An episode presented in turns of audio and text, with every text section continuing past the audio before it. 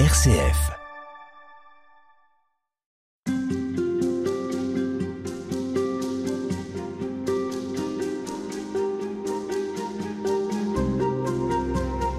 En 1923, Thérèse de Lisieux est béatifiée.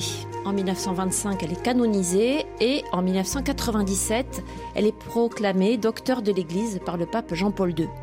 Née en 1873, morte en 1897 à l'âge de 24 ans donc, elle est une des plus grandes mystiques françaises dont le rayonnement dépasse malgré tout largement les frontières hexagonales. Cette jeune femme a été consumée par l'amour, celui qu'elle a donné au Christ et celui qu'elle a reçu du Christ. À l'occasion de ce 150e anniversaire, nous allons donc évoquer cette grande figure spirituelle qui, on va le voir, reste malgré tout un mystère. Sœur Marie Guillaumin, bonjour. Bonjour. Vous êtes euh, membre du Carmel Saint-Joseph. Alors, on connaît le Carmel, mais le Carmel Saint-Joseph, euh, qu'est-ce qui le distingue du Carmel et quelle est votre vocation? Le Carmel Saint-Joseph est une congrégation contemplative dont la mission euh, première est, la prière, un peu euh, pas l'image de la petite Thérèse, mais de la grande, et ouverte sur le monde avec une attention euh, particulière aux problématiques actuelles de l'homme dans la société. Vous êtes pétri, on va dire, de la spiritualité carmélitaine. Malgré tout, c'est la même famille. Mais qu'est-ce qui vous distingue dans le quotidien de ce que Thérèse de Lisieux a vécu au Carmel de Lisieux, justement? Alors Thérèse est entrée dans un ordre euh, contemplatif cloîtré, donc dans un monastère où elle a fait le choix euh, de s'isoler pour pouvoir euh, vivre ce cœur à cœur avec le Seigneur dans le silence, la solitude et dans une vie communautaire. Dans une vie telle que le, le Carmel Saint-Joseph, nous faisons le choix aussi d'une vie fraternelle, d'une vie communautaire, d'une vie de silence et d'oraison.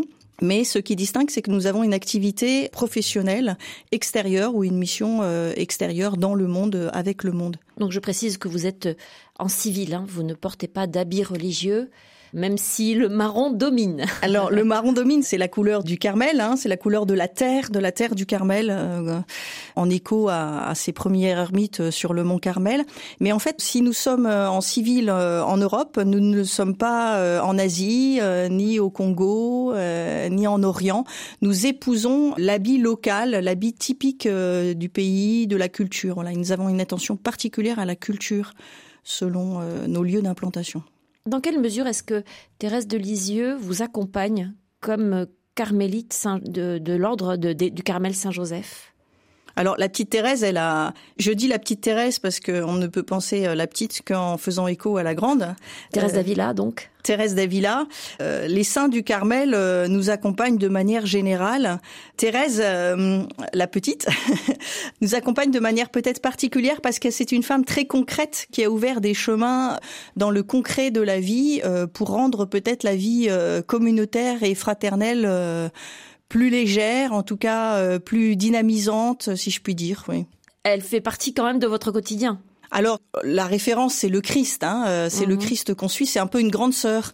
Thérèse est une grande sœur qui a euh, ouvert des chemins et des grands chemins et des grandes voies avec sa petite voix, mais qui a ouvert un, un, boulevard pour vivre cette communion, ce cœur à cœur avec le Seigneur. Alors essayons d'évoquer rapidement avec vous le parcours de cette courte vie, puisque on l'a déjà dit, Thérèse de Lisieux est morte à l'âge de 24 ans.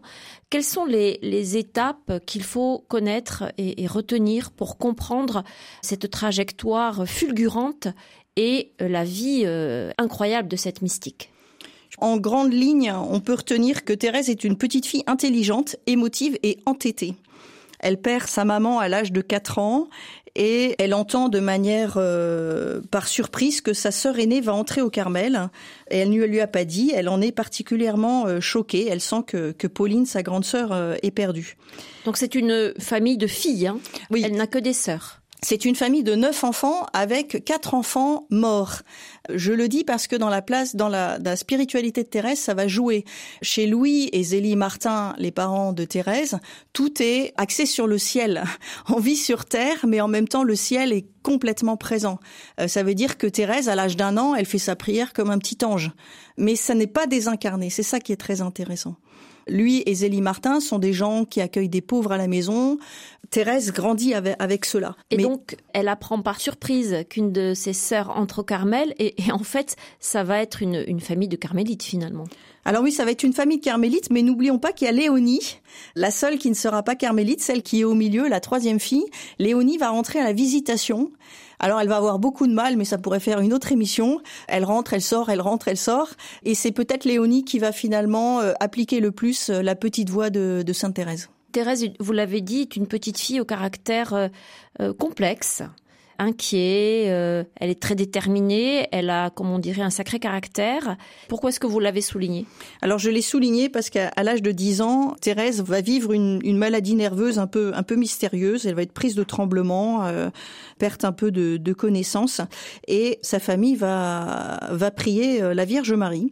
Ils vont commencer une, une neuvaine à Notre-Dame des Victoires et Thérèse dit qu'il y avait une statue de Marie à côté de son lit et qu'elle a vu le sourire de la Vierge qui l'a guérie. Il y a un, retournement chez Thérèse. Malheureusement, cette guérison va aussi entraîner chez elle euh, toute une période de scrupules pendant un an et demi, où elle va se dire mais finalement cette maladie, est-ce que je me suis pas monté la tête, est-ce que je me suis pas imaginé, et puis le sourire de, la Vierge Marie, est-ce que je ne me le suis pas aussi euh, imaginé? Elle va être libérée de, ses scrupules euh, lors d'un voyage à Paris à Notre-Dame des Victoires, où elle, euh, elle a ce qu'on appelle une grâce mariale. Elle comprend que la Vierge Marie l'a guérie et qu'elle est son enfant et qu'elle peut l'appeler maman. Ma vie n'est qu'un instant, une heure passagère. Ma vie n'est qu'un seul jour qui m'échappe et qui fuit. Tu le sais, oh mon Dieu, pour t'aimer sur la terre je n'ai rien qu'aujourd'hui.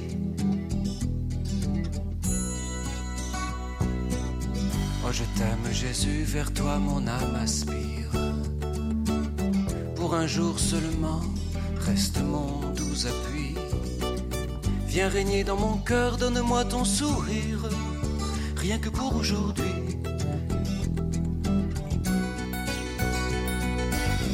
Que m'importe Seigneur si l'avenir est sombre, te prier pour demain, oh non, je ne le puis.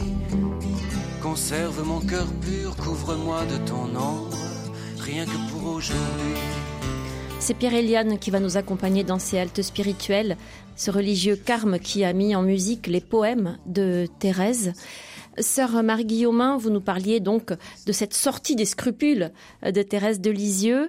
À quel moment est-ce qu'elle sent qu'elle veut donner toute sa vie au Christ? Alors, Thérèse le dit euh, très tôt, vers l'âge de trois ans, elle a commencé à ne rien refuser au bon Dieu.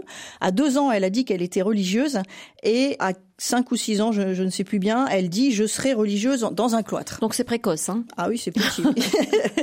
et c'est tellement précoce que à l'âge de 14 ans, elle demande à son père d'entrer euh, au Carmel. Son père accepte. Mais lorsqu'elle aura 15 ans. Oui, parce qu'elle n'a pas le droit. Ah, c'est un peu jeune, 15 ans. Euh, il y a déjà deux sœurs au couvent. Il y a Pauline, Marie a, suivi. Thérèse est quand même hypersensible, mais elle a vécu une étape importante euh, dont on parlera dans une autre émission, qui est la grâce de Noël, où il y a un, accès à l'âge adulte, on va dire, à faire à suivre. C'est-à-dire qu'il y a une forme de maturité qui. Il y a une maturité qui se fait. Alors elle est très déterminée, hein, vous l'avez dit, à tel point qu'elle va même à Rome pour demander une autorisation spéciale pour pouvoir entrer au Carmel, une espèce de dérogation. Elle ose, elle part en pèlerinage avec son père et elle se dit si je demande au pape, euh, c'est gagné. Céline, sa sœur, euh, sa sœur bien-aimée, sa sœur la plus proche, euh, l'encourage à parler. Et donc Thérèse est tellement prise d'émotion qu'elle demande au pape et le pape ne comprend pas. Il est vieux, âgé et, Thérèse dit même on croirait qu'il est, il est tellement vieux qu'on croirait qu'il est déjà mort. et donc il faut qu'elle patiente quand même. Faut qu'elle patiente. Elle ne peut entrer au Carmel qu'à l'âge de 15 ans, si on peut dire.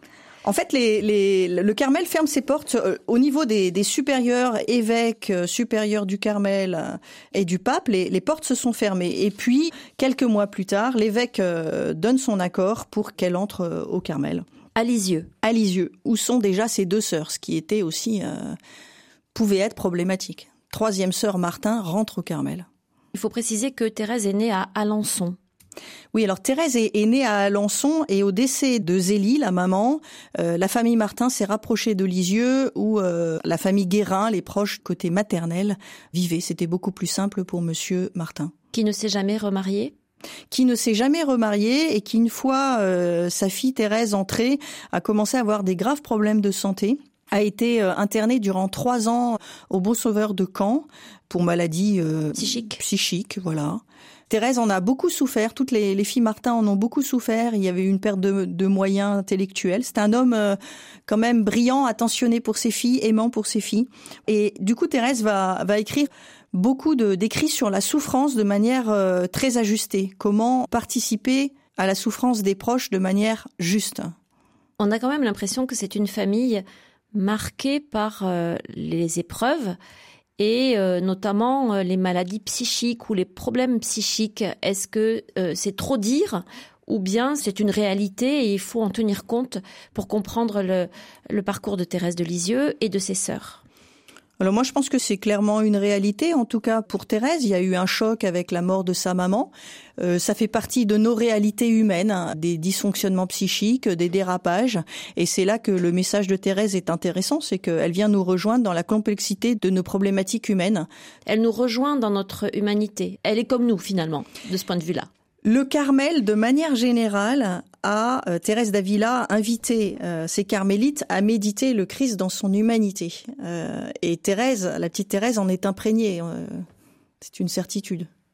On poursuit demain l'évocation de cette vie de Thérèse de Lisieux. Merci beaucoup.